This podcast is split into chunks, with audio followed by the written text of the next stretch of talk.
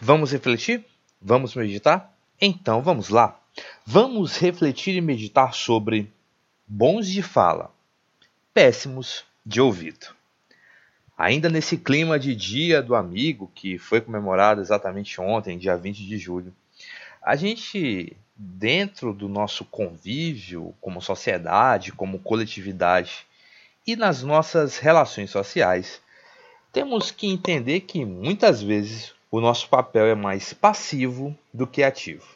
Aí você se pergunta, como assim o nosso papel deve ser mais passivo do que ativo? Porque em muitas situações nós somos meros ouvintes e não oradores.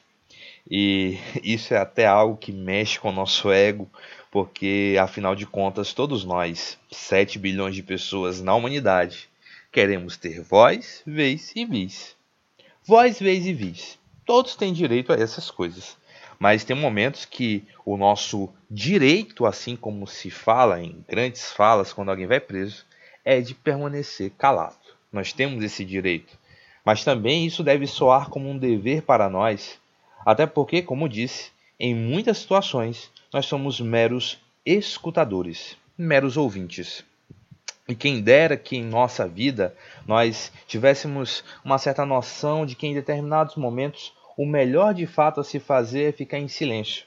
Porque muitas vezes algumas pessoas chegam até nós e contam determinadas coisas que de fato meras palavras, belas palavras ou palavras maravilhosas não fazem razão alguma estar naquele contexto. Melhor se fazer muitas vezes é escutar. Quando nós passamos um tempo bem elevado em ouvir mais o que as pessoas têm a dizer, ao invés de querermos falar mais, certamente aprenderemos coisas ou até mesmo resolvemos problemas que muitas vezes as palavras atrapalham, mais que os ouvidos nos ajudam. Quem nunca ouviu aquela ideia ou a máxima: você tem dois ouvidos para ouvir uma boca para falar?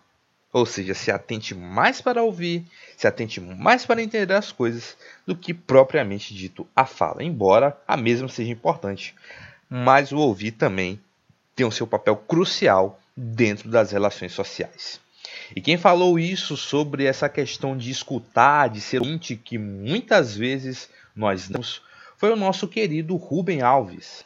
Rubem Azevedo Alves ele que nos deixou no dia 19 de julho de 2014 e foi um psicanalista, educador, teólogo e escritor e pastor presbiteriano do Brasil.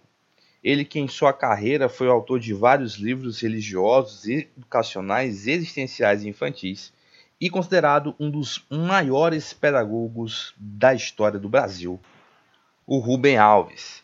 E em um de seus periódicos, na revista Bons Fluidos, na seção Conversa com o Sábio de maio de 2005, ele vai falar algo muito interessante sobre nós ouvirmos. A razão por que há tantos cursos de oratória procurados por políticos e executivos, mas não haja cursos de escutatória. Todo mundo quer falar, ninguém quer ouvir. Todo mundo quer ser escutado, como não há quem os escute, os adultos procuram um psicanalista profissional pago do escutar.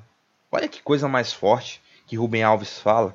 Quer dizer, há tantos cursos de oratória, ele faz até uma brincadeira em relação aos cursos oferecidos para você ter essa arte de falar bem, mas que fazendo um tipo um trocadilho, há poucos cursos para as pessoas escutarem mais. É óbvio que não precisa de curso para escutar mais. Nós já nascemos com esse dom, segundo a ideia de Rubem Alves, mas que esse dom precisa ser aprimorado, precisa, precisa ser aperfeiçoado e trabalhado para que nós venhamos deixar de ser pessoas muito falantes e sermos muito ouvintes.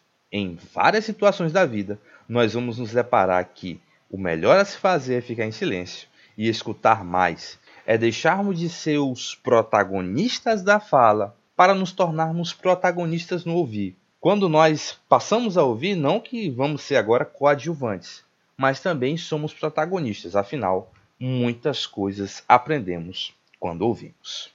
E assim seguimos, sempre atento e disposto a ouvir as pessoas e só saindo de casa quando necessário, vivendo e aprendendo.